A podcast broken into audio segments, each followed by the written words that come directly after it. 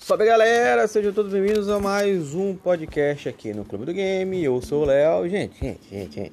Sonic, Soniczinho, vocês gostam de Sonic, né? Mas vocês sabiam que o criador do Sonic foi condenado a mais de dois anos de prisão?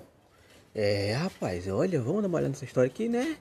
E no mínimo estranha.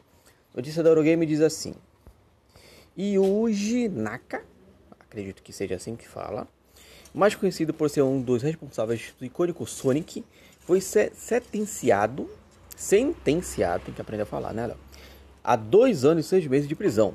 Naka foi preso em envolvimento de no ano passado por abuso de informação, informação privilegiada e, após declarar-se culpado em março, sabemos agora que recebeu esta sentença.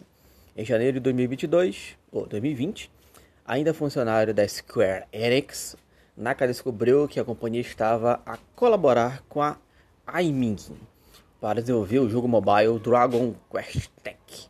Tact. Acho que é Tact, na verdade, né? Graças a essas informações privilegiadas, o programador comprou 10 mil ações da Aiming no valor de 2,8 milhões de ienes, ainda antes da informação tornar-se pública sendo que acabaria por lucrar caso o valor das ações subisse.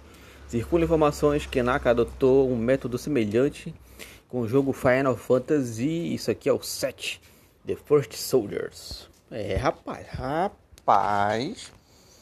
Olha, errado, né, gente? Não tenho o que falar. Se o amiguinho aí usou de informações privilegiadas para se obter uh, vantagens, com certeza isso aí é errado e isso não poderia ser feito, né? Mas tá aí, foi preso, não sei se de repente vai cumprir, se vai pagar a fiança, se tem que devolver o dinheiro, como é que funciona essa legislação para lá. Se vocês souberem, deixem um comentário que a gente troca uma ideia.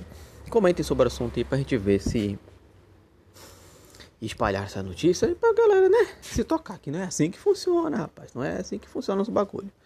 Beleza? Clube do Game On naquela rede social que você mais gosta, que a gente vai estar lá o dia inteiro falando de videogame para vocês. Valeu, gente. Que o Pai te abençoe todo mundo. É nóis.